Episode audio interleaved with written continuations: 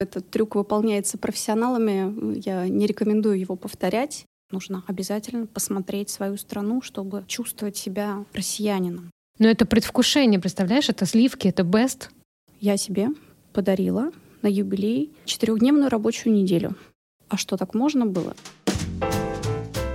Всем привет! Сегодня у нас в гостях Лина Москвина, основатель и главный редактор глянцевого издания индустрии мероприятий Mice More.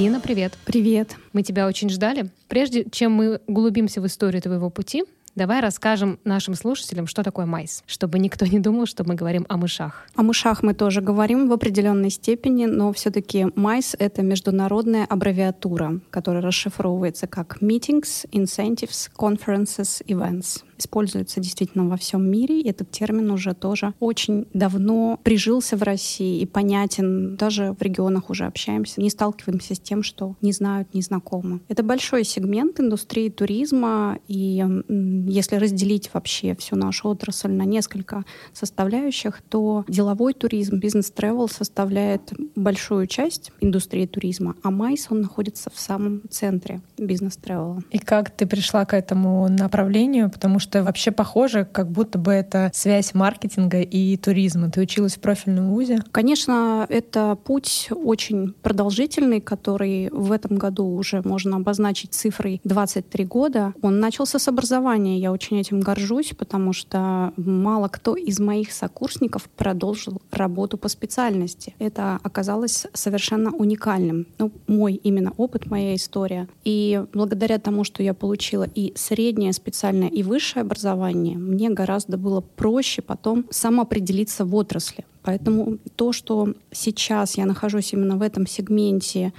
и занимаюсь уже своим проектом, это результат довольно длинного пути, во время которого мне посчастливилось поработать в самых разных сегментах индустрии туризма. И в отелях, и в транспортных компаниях, и в агентствах по организации мероприятий, и на стороне корпоративного клиента. И все это в комплексе дает такое цельное представление об индустрии делового туризма в мире. Соответственно, ты можешь рассуждать об этой индустрии как человек изнутри. Ты не смотришь на это со стороны, просто пишешь пишешь статьи и беседуешь с гостями, ты можешь рассуждать об этом профессионально и знаешь все проблемы, подводные камни. Все верно? Все верно. И я даже очень горжусь тем, что я в первую очередь э, май-специалист, организатор мероприятий, так же, как и наши читатели, а уже потом журналист. И изначально, когда этот проект только рождался, и у меня не было никакого представления о том, как создать свое издание с нуля, не имея вообще никакого представления, вот просто чистый лист. Это, конечно, и пугало, это будоражило, это вдохновляло одновременно, но у меня было очень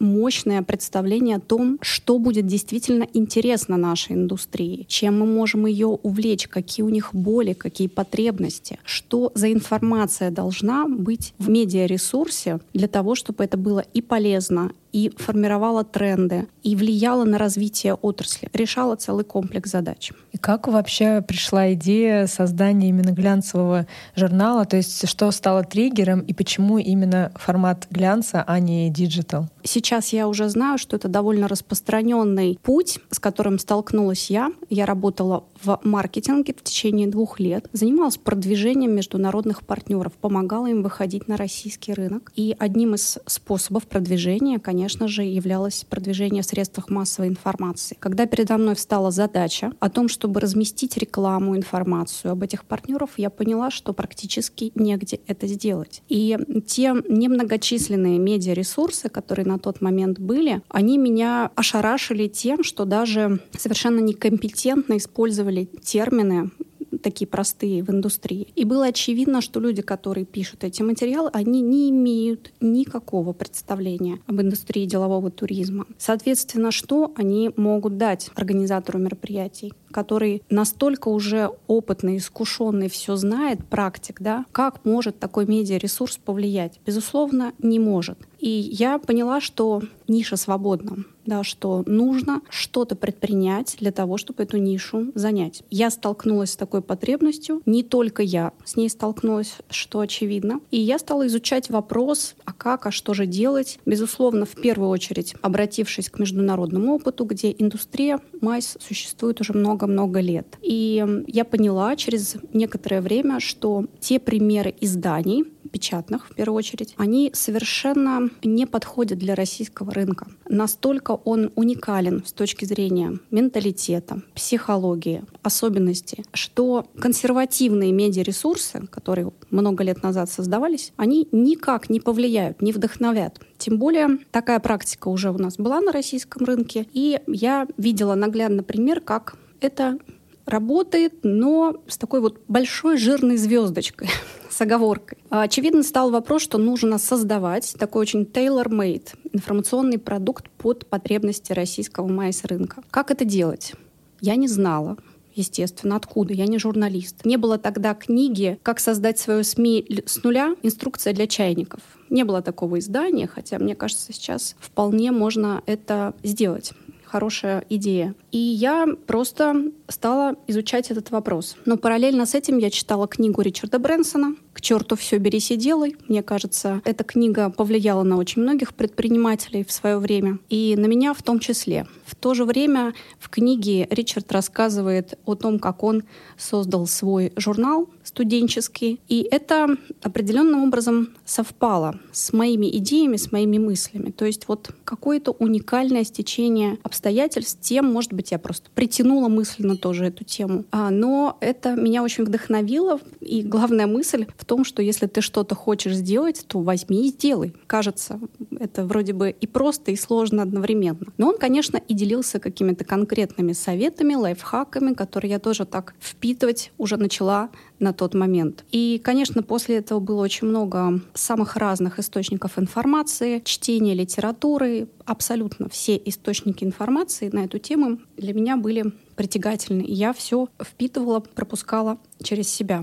И достаточно немного времени прошло до того момента, как я поняла, что и как делать. Вот некую последовательность, первые шаги. И буквально весной я ехала из Питера на Сапсане в Москву, и у меня четко родилась идея названия, рубрик, структуры, концепции. Четыре часа все, я разложила в ежедневнике. Приехала в офис к супругу, тогда мы вместе работали с Каладима. Я буду делать свой журнал, я буду делать его одна, и это будет мой проект. На тот момент для меня это было очень важно сделать что-то самой от начала и до бесконечности. И я говорю, спорим, я в сентябре положу тебе на стол первый выпуск Mice and Mo. Но он со мной вообще не спорит обычно потому что это может дорого обойтись. А, но он сказал, ну давай, хорошо, да, то есть он, в принципе, не сказал мне, да, о чем ты, какой журнал, какой стол, какой сентябрь. И я пошла делать. Это был май. В июне я зарегистрировала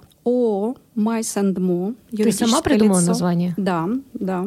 Получила лицензию СМИ в этот же месяц сразу же, да, то есть все четко, официально, и приступила к созданию к первого выпуска. В том году, это был 2015 год, Китай был самым трендовым направлением для делового туризма и был невероятный всплеск запросов для проведения мероприятий. И это же совпало с посещением выставки CIBT в Пекине. Я прилетела, открыла для себя эту невероятную вселенную именно с точки зрения делового туризма. Мне это вдохновило, мне захотелось прям туда нырнуть с головой. И, конечно же, первый номер был посвящен Китаю. И в этом номере уже были первые рекламодатели. И в сентябре я положила на стол мужу первый выпуск Майсон Мо. Сейчас этот выпуск находится где-нибудь под стеклом у тебя? У меня есть э, такой архивный э, файл для всех выпусков. Я сохраняю по одному.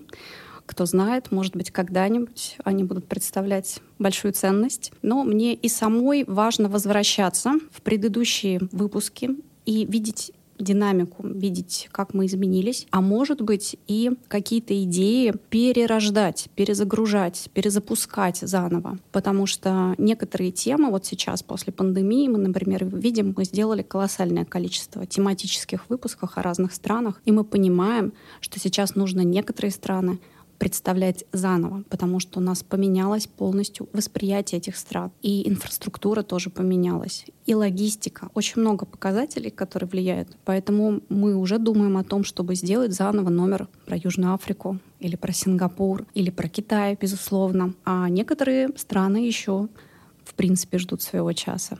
А какие страны сейчас в тренде?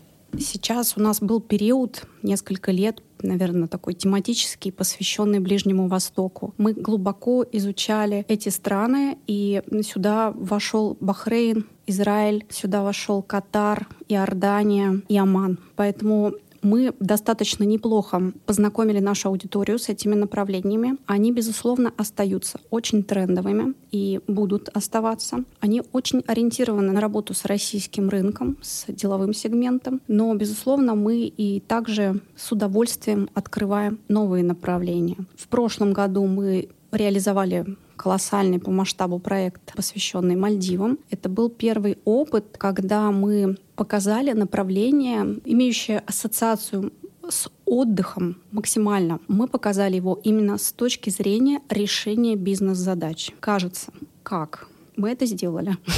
Мы достигли Боретесь этой задачи. со стереотипами? Постоянно. И это действительно был очень яркий проект, вдохновляющий. Мы сформировали тренд на проведение мероприятий, деловых поездок, инцентивов на Мальдивах. И сейчас уже сформировался устойчивый имидж нас как эксперта по этому направлению. Поэтому проект формально завершился, но вопросы и запросы с просьбой порекомендовать, поделиться контактами продолжают активно поступать.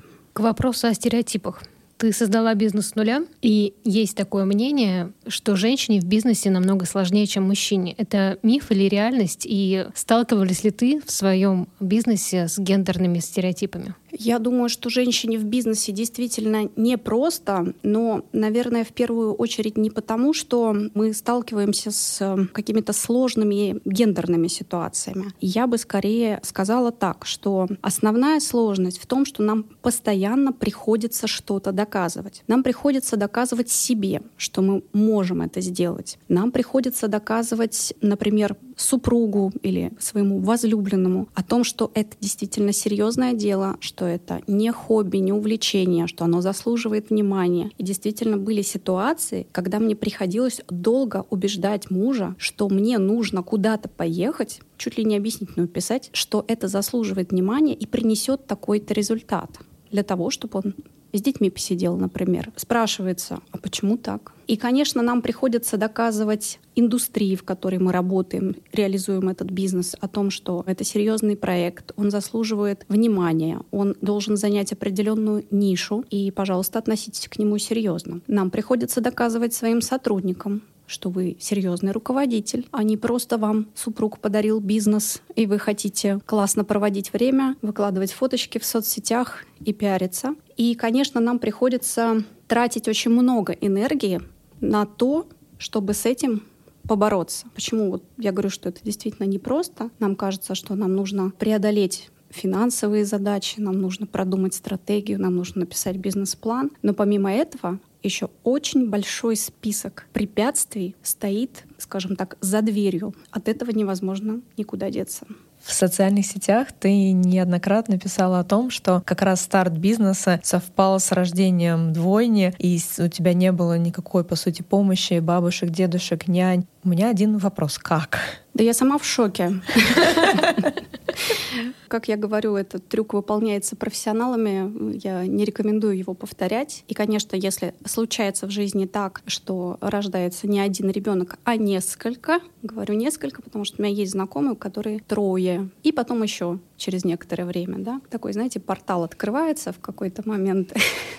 Так вот, у меня тоже есть примеры, которые меня вдохновляют и говорят мне, ну, это же всего два, это же не три, не четыре, да. Мне как раз вот кажется гораздо более сложной задачей, когда есть двое детей, например, разного возраста. Да, сейчас вот я не понимаю, как с этим взаимодействовать. Э, но, безусловно, это экстремально, и я не рекомендую к этому идти осознанно. К сожалению, в этом процессе обязательно что-то пострадает. Но страдает обычно мама, потому что ты не можешь в качестве отсутствие времени жертву принести бытовые вопросы или детей, или взаимоотношения с мужем. Ты пускаешь, как говорится, под нож то, что тебе проще сделать, то есть с собой договориться. Но это категорически плохо, неправильно и обязательно будут последствия. Поэтому если так складывается, что у вас и бизнес, и рождение детей, даже одного, то берите любую возможную помощь, которая доступна. Если недоступна, организуйте обязательно это. И у меня действительно получилось так, что первый год мы с моими малышами были дома втроем, без какой-либо помощи. На тот момент моя мама, она жила в Петербурге. Она приезжала один раз в месяц на несколько дней, но не было возможности у нас находиться постоянно, просто вот физически. И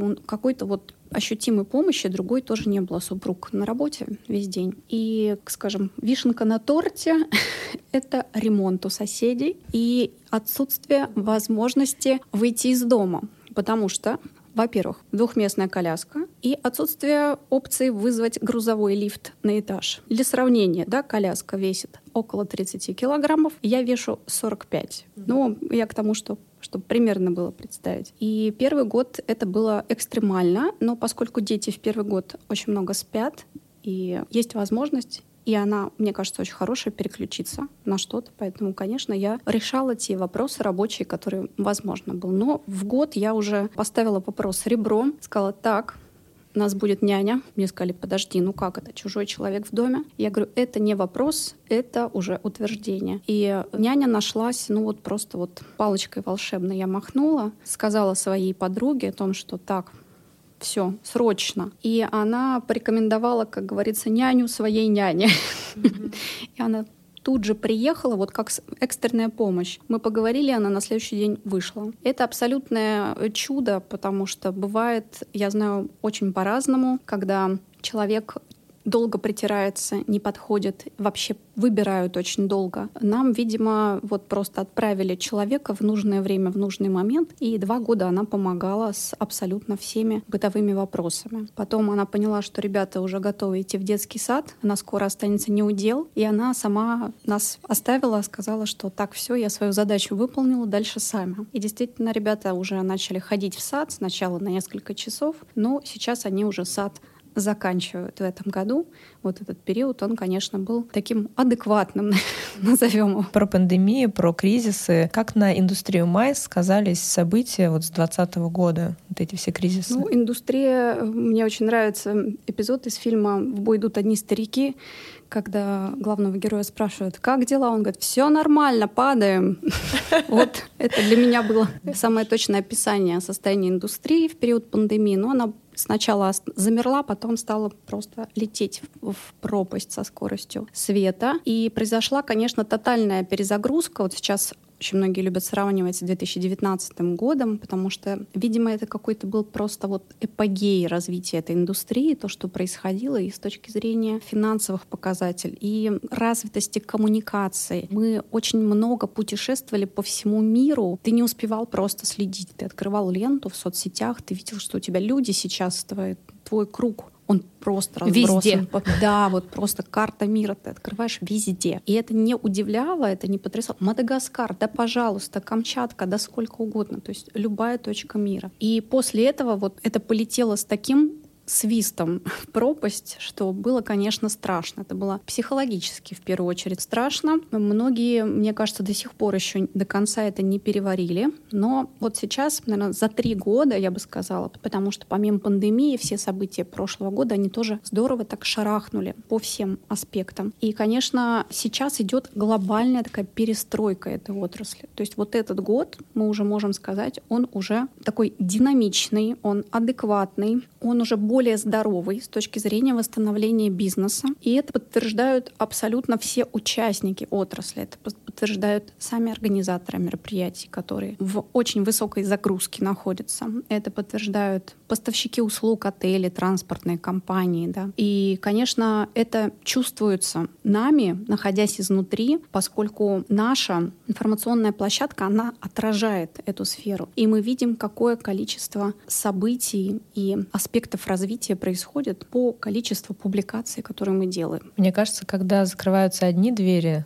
открываются другие и находятся новые партнеры, новые направления, о которых ты даже раньше не подумал, и это вдыхает даже жизнь в отрасль. Абсолютно верно, но так или иначе людям все равно кому-то свойственно видеть эти возможности или прикладывать усилия, чтобы находить, а кто-то продолжает сожалеть о том, что а вот раньше мы могли вот в Европу там на выходные слетать, это было легко и просто. Безусловно, взгляд есть разный, имеет место быть. То есть сейчас эпоха New Look начинается, да? Абсолютно. Абсолютно. Мне кажется, возможностей колоссальное количество. То, как выстрелил внутренний рынок, внутренний туризм, он всегда был на первом месте. И сейчас по показателям он даже выше, чем он был в 2019 году. Поэтому для меня, как вообще для специалиста, в профессионала в сфере туризма, это приятно видеть, что действительно внутренний туризм, сейчас все сегменты мы берем, он очень динамично стал развиваться. Это послужило мощным импульсом. И это видно по инфраструктуре, по девелопменту, по открытию, планированию новых объектов, отелей, инфраструктурных объектов по уровню сервиса. Не побоюсь этого слова. Но вот про внутренний туризм. Расскажи, пожалуйста, как эксперт, будет ли он меняться все-таки в лучшую сторону и соотношение цена-качество? Потому что сейчас все-таки интересные направления действительно очень дорогие. Алтай я не могу решиться на Алтай. Это действительно дорого, если ты хочешь отдохнуть не в палатке, а взять хороший отель, они там уже есть. Это просто какие-то баснословные суммы. Камчатка очень дорогая. Билеты космические. Где-то ты едешь в другие отдаленные уголки, знаешь, хорошая природа, сервиса нет. И ты понимаешь, что вроде бы и хочется. И даже не только хочется, но и реализуется. Но вот соотношение цена-качество пока очень сильно страдает. Я уверена, что туризм будет развиваться, потому что есть высокий спрос. У нас очень большой рынок, и у нас люди по своему менталитету, они любят путешествовать, они любознательные, они активные. И очень много лет, когда у нас такой возможности не было, спрос, он был всегда. И нам интересно в последнее время особенно стало путешествовать по нашей стране. Мне кажется, вообще это должно быть такой обязательной государственной программой. Нужно обязательно посмотреть свою страну, чтобы чувствовать себя россиянином. И я всегда в качестве примера привожу книгу «Наследие ЮНЕСКО» и количество памятников, которые в России. Я считаю, что каждый человек как минимум должен посмотреть все эти объекты. И в первый раз, когда я взяла в руки эту книгу, я была потрясена, я не знала некоторых мест, некоторых природных мест. Для меня сейчас по-прежнему пока такая точка роста наша, да, например, в европейских странах есть какой-нибудь небольшой родничок, источник, вокруг него строится курорт международный. А у нас разбросаны по всей стране памятники ЮНЕСКО, но мы все равно едем в Питер, в Сочи, в Калининград. Для меня это пока такая загадка, но я уверена, что мы к этому придем потому что нам не нужно то, что называется, придумывать магниты вот эти туристические, которые мы захотим посмотреть, нам нужно просто обеспечить логистику и инфраструктуру. То есть такая решаемая задача, техническая. Конечно, она должна поддерживаться правительством. Это задачи, которые не могут решить предприниматели, но они очень стараются. И для этого есть масса примеров. А что касается стоимости, то это конкурентная среда изменится, изменится стоимость. Когда будет больше предложений разных регионов по отдыху в разное время года, и люди будут более активно путешествовать, то стоимость тоже будет меняться. Я вижу, как в разных отраслях э, люди, которые горят идеей, они действительно создают что-то. И я вот э, тоже верю в то, что группа предпринимателей или просто воодушевленных людей могут и открыть отель, и глэмпинг, и они уже есть. Но вот это правильная мысль о том, что когда на масштабном уровне просто нет дороги, чтобы доехать туда, но ты можешь хоть, я не знаю, из кожи вон вылезти и действительно сделать супер классное какое-то место или программу, но вот правда, я думаю, что государству немножко больше вот, ну, приложить усилия к тому, чтобы эту инфраструктуру создать, чтобы поезда доезжали, чтобы ты на машине мог до, ну, там, доехать и не бояться, что у тебя где-то там колеса останутся. Конечно, это очень важно, но правда есть прорыв. У нас есть достойнейшие сейчас туристические продукты, инфраструктурные объекты. Есть отели, которые не принадлежат никаким цепочкам, даже российским, но они при этом очень, очень высокого уровня. И я действительно это подтверждаю на личном опыте. И для меня это примеры того, что у нас это уже есть. Нам надо это популяризировать, нам это просто развивать. И мы, как медиа, мы стараемся как раз об этом рассказывать, да, помогать найти деловому путешественнику свой продукт, качественный продукт, который уже соответствует его потребностям. А те, кто только планирует создание, разработку или продвижением таких проектов, мы помогаем им правильно это сделать, изначально продумать. Да? Не как у нас там построили конгресс-центр, и потом уже поняли, что там breakout rooms-то никак не организовать. Там вот несколько таких болдрумов есть, и, и какое там мероприятие можно провести. Непонятно, надо все перестраивать. То есть это задача, которую можно решить, предвосхитить, изначально спросив просто у своей целевой аудитории, а что им надо. Вы не поверите, но в Москве по-прежнему дефицит крупных площадок для мероприятий. Мы верим, да, сталкивались вот, с этим что, несколько ну, раз. Это один из примеров для, именно для крупных на несколько сотен на несколько тысяч. Так что нам точно есть куда расти. А может ли путешественник не из бизнес-среды найти что-то классное, полезное в журнале Mice and More? Сто процентов. Во-первых, мы называемся Mice and More. Если на русский язык переводить название, то это деловые мероприятия и не только. И поэтому примерно 70% информации, оно связано напрямую с индустрией мероприятий, а 30% то, что интересно нашей аудитории. А наша аудитория — это в большей степени женщины, где-то около тоже 70-80%, так исторически сложилось. И, конечно, мы всегда помним о том, что у нашей аудитории интересы разные. Они не только сотрудники компаний, которые делают большие проекты или организуют командировки. Они мамы, они женщины, они личности, у них есть свои увлечения и хобби. И, конечно, мы стараемся давать интересную, полезную, вдохновляющую информацию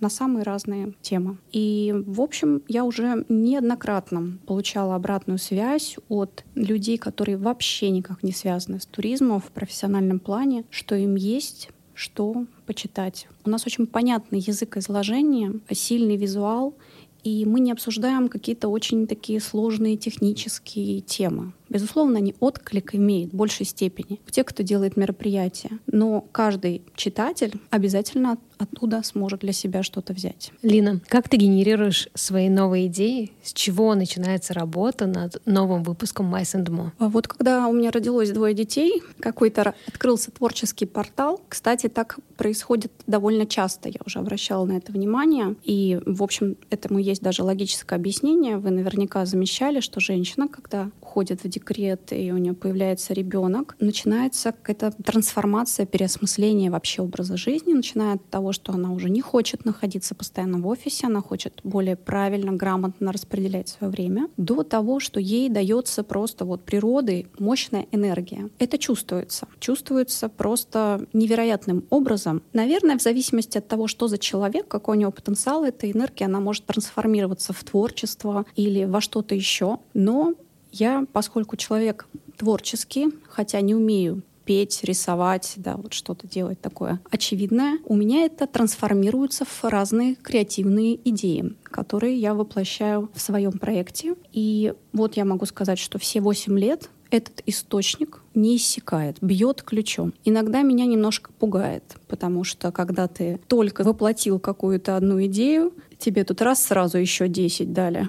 Ты думаешь, боже мой, горшочек, не вари. Что же я буду с этим делать? Это же нельзя вот так вот просто бросить. Они мне не дадут покоя. А, но, конечно, в этом очень большое благо и счастье, что есть такая возможность. Идеи приходят постоянно допустим, посреди ночи такое бывает, или вот перед сном, да, что сразу делаешь? Конечно. Записываешь? Э, ну, вечером вообще, наверное, такая классика, да. когда у нас освобождается мозг от мыслей, от э, такой операционной работы, и он начинается процесс генерации вообще идей, переосмысления. И действительно, в этот период очень часто появляются какие-то свежие мысли. Я, безусловно, их фиксирую, чтобы заснуть просто. Иначе ты будешь потом до утра их в голове держать, чтобы не забыть. Их надо просто зафиксировать и отпустить. И Такое было неоднократно, когда вот где-то между тремя и четырьмя часами ночи рождается тема номера. И ты понимаешь сейчас, что вот она родилась, И дальше идут рубрики, структура номера. И пока вот ты это все из себя не выпустишь и не зафиксировать, про сон можно не думать. Ну вот процесс рождения идет, да, невозможно же его остановить. Ну, например, вот одно из таких долгоиграющих наших рубрик Fashion Geographic о деловом этикете разных стран. А она родилась э, ночью, и мне очень хотелось позвонить нашим стилистам. На тот момент это была Анна Грекова и Марина Симаева, и сказать им, девушки, мы будем делать вот такую рубрику. Я все придумала, там будет вот это, вот это, вот это. Мне очень хотелось это сделать, но приличие, конечно, не позволили это. Я дождалась утра. Но вот сейчас у нас уже автор этой рубрики Оксана Кнап, и я рада, что эта рубрика продолжает жизнь, трансформируется, какие-то новые грани интересные показывает, и очень-очень любима нашими читателями. А можем мы поделиться какой-то инсайдерской информацией, которая появится в нашем осеннем номере, чтобы слушатели так уже ознакомились и ждали. Пустить их в закулисье. Конечно, обязательно. Я считаю, что на осень надо уже настраиваться. И недавно обсуждали с моим заместителем Мариной как раз осенний номер, и мы поняли, что времени совсем немного, ведь осенний номер он у нас обычно выходит в октябре. Если он выходит в октябре, то в середине сентября мы уже отдаем его в печать. А это значит, что в конце августа мы должны его закончить полностью, После этого идет этап уже внесения правок, подготовки к файлу, к печати. Получается, что у нас осталось буквально два с половиной месяца на работу над этим номером. С учетом отпусков и вообще более медленного периода я поняла, что самое время. Номер будет посвящен финансам. Это будет такой денежный номер. И мы даже хотим поменять название. Он будет называться Money and More. Тема очень актуальная, мне кажется, для всех, во всех смыслах этого слова. Здесь будут и интересные интервью спикеры, с которыми мы поговорим о том, как зарабатывать деньги, что такое легкие деньги, как впустить их в себя в жизнь, как выстроить здоровые отношения, да, про разные стереотипы. А мы поговорим о теме финансов в рамках нашей индустрии, например, самые дорогие отели, самые дорогие проекты, реализованные да, в плане деловых мероприятий, и самые богатые люди индустрии. У нас есть рубрика Food and More, гастрономическая классическая. Конечно же, там будут тоже самые дорогие рестораны, блюда, коктейли. И будут очень интересные и выгодные предложения от наших партнеров. Мне уже предложили коллеги положить пятитысячную купюру в несколько выпусков. Я пока думаю об этом, но кажется, идея неплохая. И мы, конечно, самым серьезным образом думаем насчет золотой обложки. Ну все, теперь ваши читатели, я думаю, все эти да. три месяца будут просто вот. в предвкушении. Если говорить про рубрику Fashion Geographic, я думаю, что мы с Оксаной сделаем интересный проект, расскажем о том, как выглядеть дорого. Так, ну все как мы любим. Мы уже тоже ждем. Где взять журнал? Ой. Там, где пять тысяч лежит. Где мы с Катей Кузнецовой возьмем журнал, я знаю. Да, конечно. Да, где нашим слушателям можно приобрести журнал? Сейчас это сделать очень просто. Достаточно зайти на наш сайт mysandmo.org. Там будет ссылочка «Оформить подписку». И Стоимость подписки в год составляет 6 тысяч рублей. Это значит, что мы доставим вам журнал домой или в офис в любую точку России без ограничений. У нас такой фиксированный тариф. И мы доставим э, все выпуски, которые вот в течение года выходят, 4 номера. Также есть электронная версия у каждого выпуска, которая доступна на сайте. Мы в данном случае не заставляем аудиторию делать выбор того или иного формата. Выбор они могут сделать сами. Но пока больше всего отзывов и желания читать нас именно в печатном формате. Я думаю, что вы согласитесь. Продукт качественный. Его приятно взять и воспринимать сразу несколькими органами чувств. Всеми органами Всеми. чувств. Ну, не ешьте только. Он несъедобный. Ну, только если, да. Поэтому способ очень простой. Оплатить подписку можно прямо на сайте, картой. Собственно, все. Дальше получать удовольствие. Дорогие друзья, для того, чтобы получить золотой номер осенний с пятитысячной, возможно, с пятитысячной купюрой, нужно оформить подписку на сайте mysedmo.org. Ждите. Я жду с нетерпением.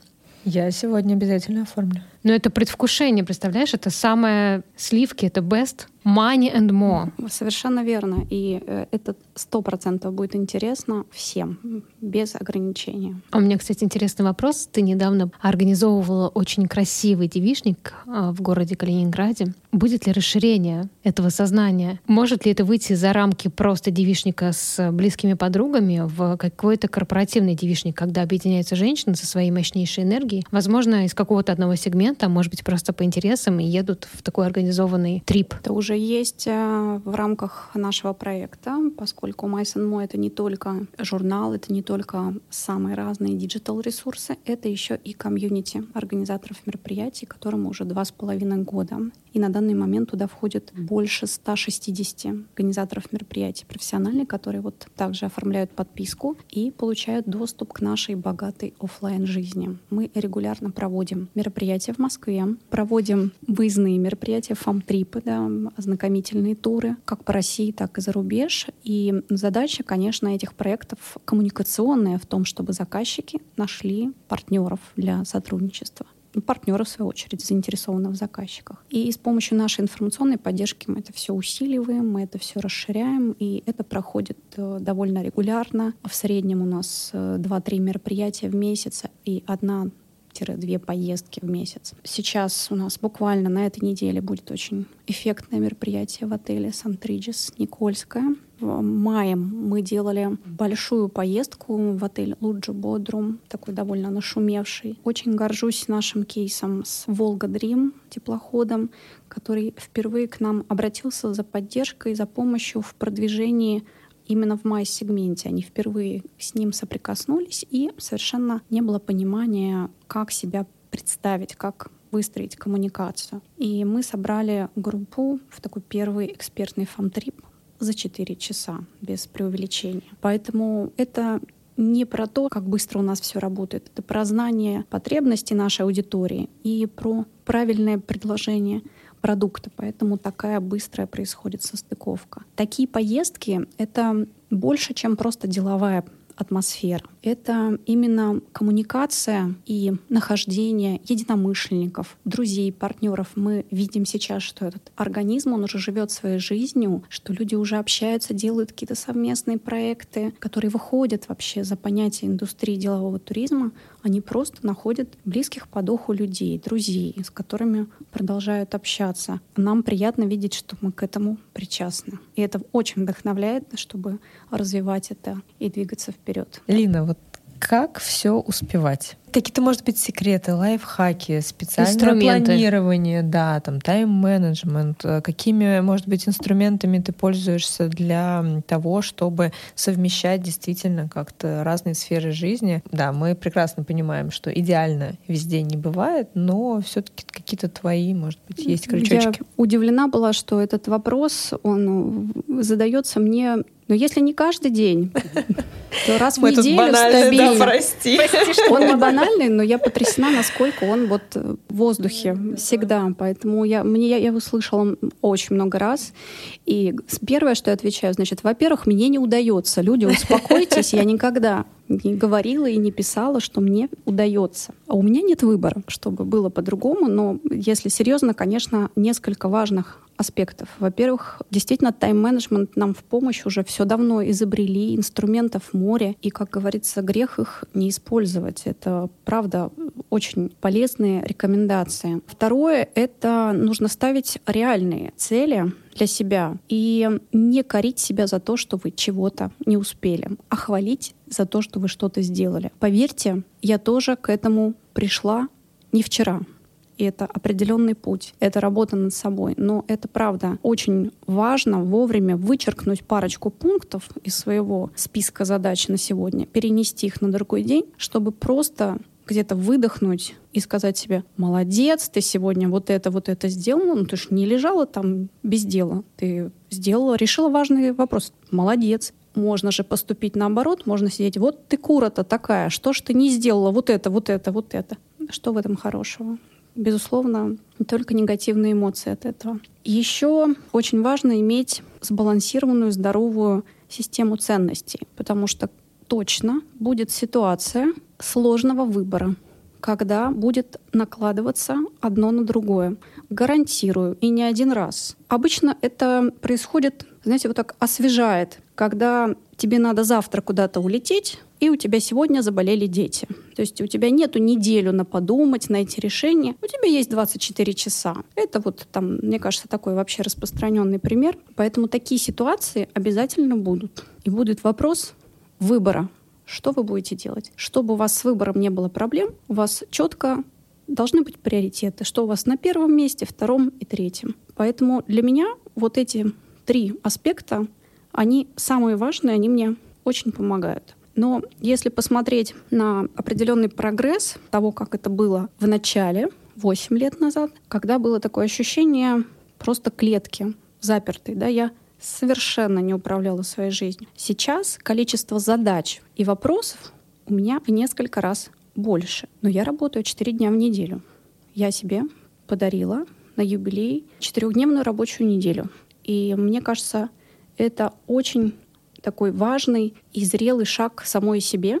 И сейчас я очень часто слышу, а что так можно было? Я говорю, ну да, если это твой бизнес, можно. И даже партнеры, поверьте, наши рекламодатели, крупные компании знают, что я в пятницу не работаю. Лина, было когда-то ощущение, что сфера жизни какая-то, да, уходит? Вот не было ощущения, что плохая мать. Эффект вот плохой мамы? Да-да-да, вот такие вот чувства Нет, у меня когда? таких не было вообще ситуаций. Я абсолютно искренне, если есть над чем покляться святом, я готова. А у меня как раз вот к вопросу о ценностях и приоритетах, они были сразу очень четкие. Э, Работа, она только после детей всегда шла. Я как раз и выбрала это дело, потому что здесь я управляю своим временем. И сейчас, когда вот у меня был этот период детский сад, когда у меня были э, утренники, больничные, у меня не стояло вопроса о том, что мне надо идти с кем-то договариваться, что меня отпустили. Безусловно, были напряженные ситуации, когда нужно куда-то уезжать, да, там, или какой-то срочный вопрос, ты начинаешь это подстраиваться. Это было неоднократно. Но у меня не было при этом чувства вины, что я жертвую детьми ради работы. Вот такой ситуации в принципе не было. И я знаю, что я им давала и продолжаю давать столько времени, внимания и любви, сколько они готовы принять так можно это сформулировать. И сейчас фантастический период, когда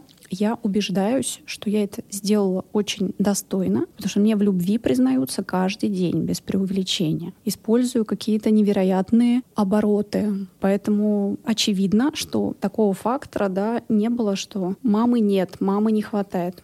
Вообще исключено.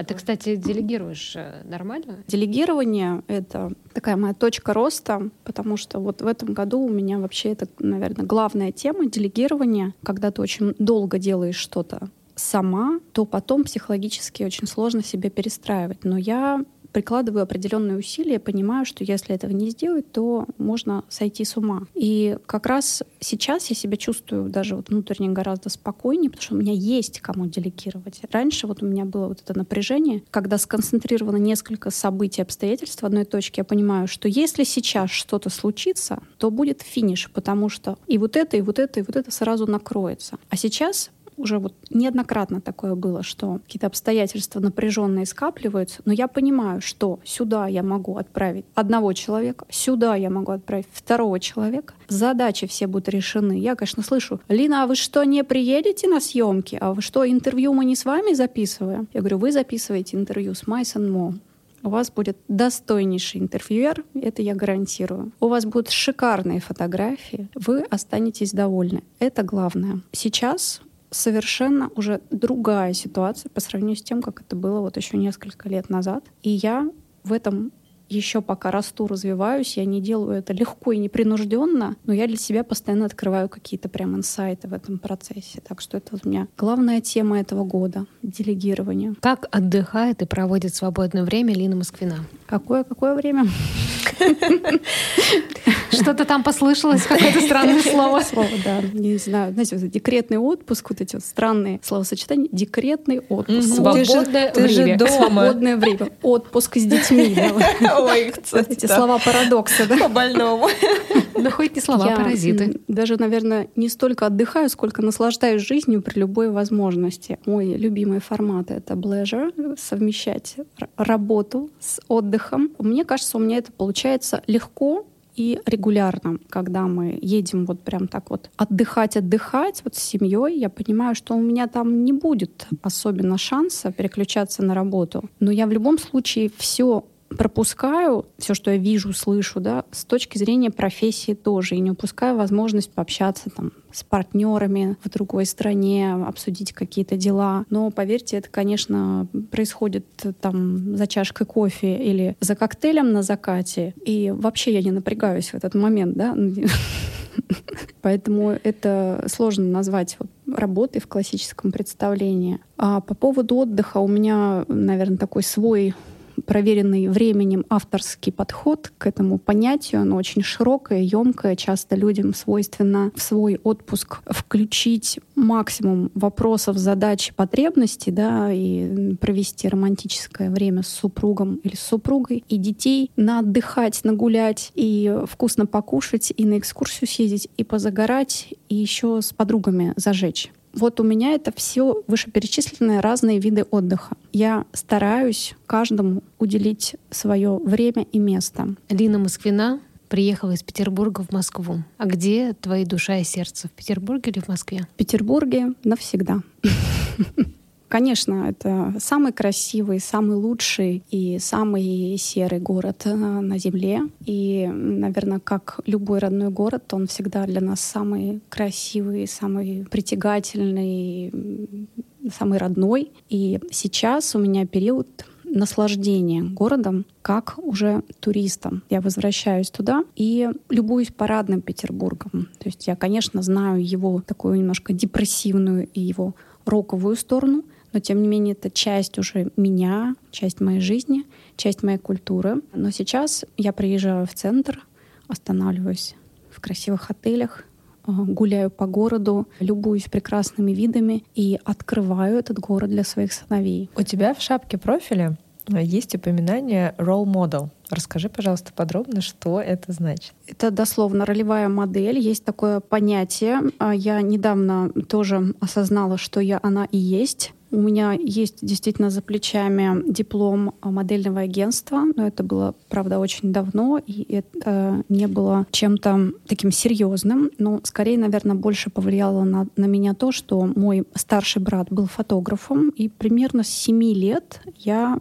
ему позировала в качестве модели. Ну, надо было на ком-то тренироваться ему, а мне было интересно. Мы очень много экспериментировали, перемещались по городу в Полинградской области. Тогда не было реквизита, каких-то интересных аксессуаров, фонов даже для съемок. То есть воображение и подручные материалы нам в помощь. Но это мне дало уникальный, очень большой опыт работы в кадре. И сейчас, когда уже началась работа над журналом, не было ощущения, что я с этим соприкасаюсь впервые. То есть мне было очень как раз комфортно в кадре. Все съемки, которые проходили для журнала, они складывались легко, органично, и, ну и результат был соответствующий. Но в какой-то момент начались отдельные самостоятельные коммерческие проекты, которые сами вошли в мою жизнь. И задачей было продвижение продуктов и услуг в индустрии, также делового туризма. И не просто модели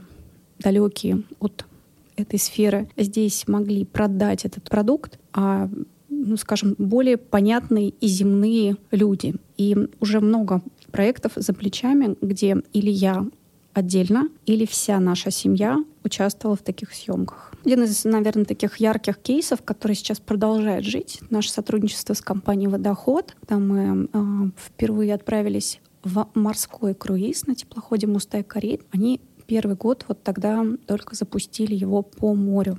И очень интересный был маршрут. И у нас в течение недели была съемка всей семьей в разных интерьерах. Ну, соответственно, нужно было собрать портфолио и показать разные локации, процессы. Там романтический ужин с мужем или там семейный завтрак. Все составляющей круизного отдыха. И съемка получилась очень такой яркой, легкой, естественной. И после этого эти фотографии многократно уже использовались компанией «Водоход» в самых разных источниках. И даже сейчас, когда вы летите какой-либо российской авиакомпании и смотрите бортовой журнал, очень легко нас там найти. Буквально вот в прошлом месяце я сама в этом убедилась. Ну, мы теперь знаем, что, что читать.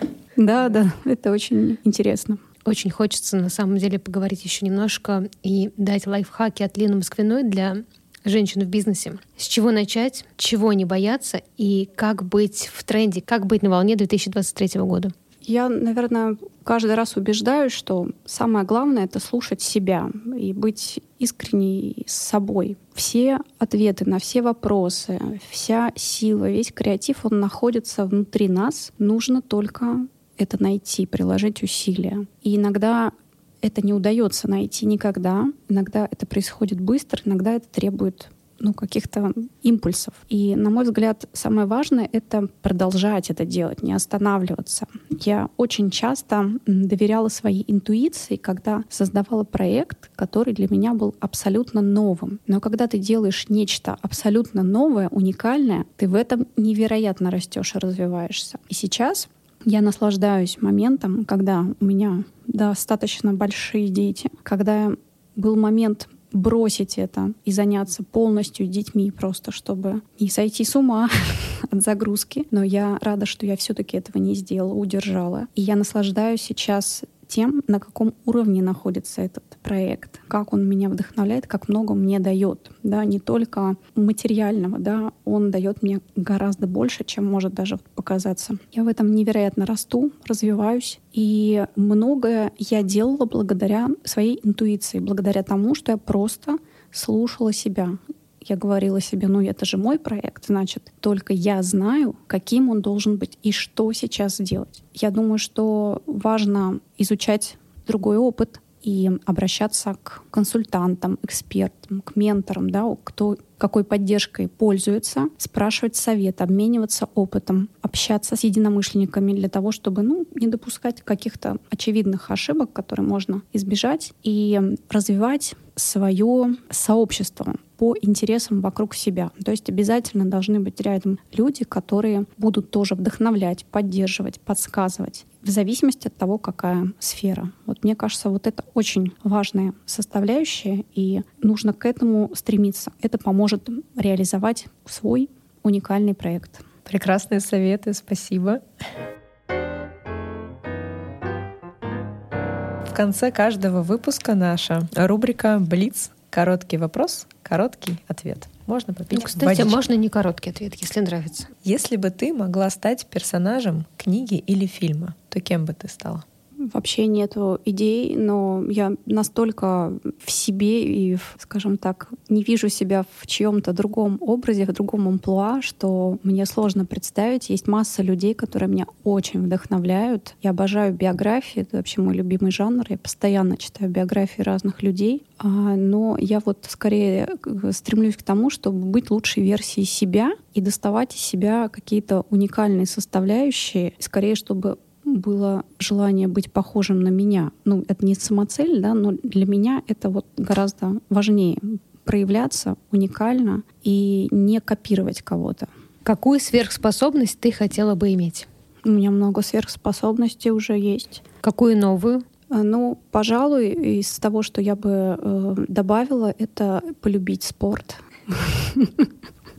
Это правда душой. сверхспособность. Да, то есть не просто заниматься спортом, да, потому что заниматься можно без удовольствия. Мне пока этого не удается. Это очень долгий путь. Впервые в прошлом году э, у меня просто был мощнейший инсайт. Я впервые поняла, какая мне нужна физическая нагрузка. Я э, примерила на себя балетную пачку, встала на пуанты. Это было в рамках фотосессии, но это было настолько мощно, коротко, буквально 15 минут. И я почувствовала, что это настолько мое. Ну, тут надо сказать, что у меня мама была балериной в молодости. И я в этот момент почувствовала, что ну, мне не на тренажерах надо, а вот это вот. У станка. И я после этого изучала вопросы. Действительно, есть э, уже возможность заниматься балетом, в, когда ты в возрасте, непрофессионально. Вот, но все-таки с точки зрения здоровья это не самая благоприятная история, потому что это очень тяжелый труд, и это будет иметь скорее слишком большую нагрузку, нежели положительный результат. Поэтому инсайт был мощный, но спорт нужен какой-то более щадящий. Мечтаю полюбить его. Если бы у тебя была возможность за полчаса научиться чему угодно, чему бы ты научилась? Полюбить спорт. Или как раз заниматься балетом, научиться, да, или стать профессиональным. Вы знаете, если зайти на мою страницу там, в Инстаграм и посмотреть видео как раз этой съемки, то ощущение, что я умею это уже, да, и никто не верит, что это человек, который никакого отношения не имеет к балету, потому что там что-то произошло, какая-то химическая реакция в этот момент, и по тому, как это выглядит, это, это кажется настолько органично, и как будто вот так было всегда. Поэтому вот сейчас быстро не могу нафантазировать, чему бы я так хочу очень быстро и обязательно научиться. Откровенно говоря, у меня настолько в последнее время хорошо выстроена связь с космосом над предмет реализации того, что я хочу. Э, сейчас мы переезжаем, я разбираю вещи, собираю их, нашла конверт, который упаковала 1 января этого года со своими желаниями. И я не открыла его, потому что там сама же написала открыть 31 декабря и отложила еще на полгода. Но я точно знаю, что около половины уже сбылось в этом году. Я не помню всего списка, естественно, я это все очень так легко отпускаю, с осознанием, что все будет. И действительно сейчас это сбывается невероятным способом, очень мощно, потому что это глубоко это из души, это мое, это искренне сильно, и это происходит. Поэтому, если я действительно чего-то искренне хочу, я знаю, что это обязательно придет в мою жизнь. Ну что, желаем еще больше планов, еще больше их реализации и, главное, с душой, с широким сердцем и с отличным настроением. Спасибо за сегодняшний эфир.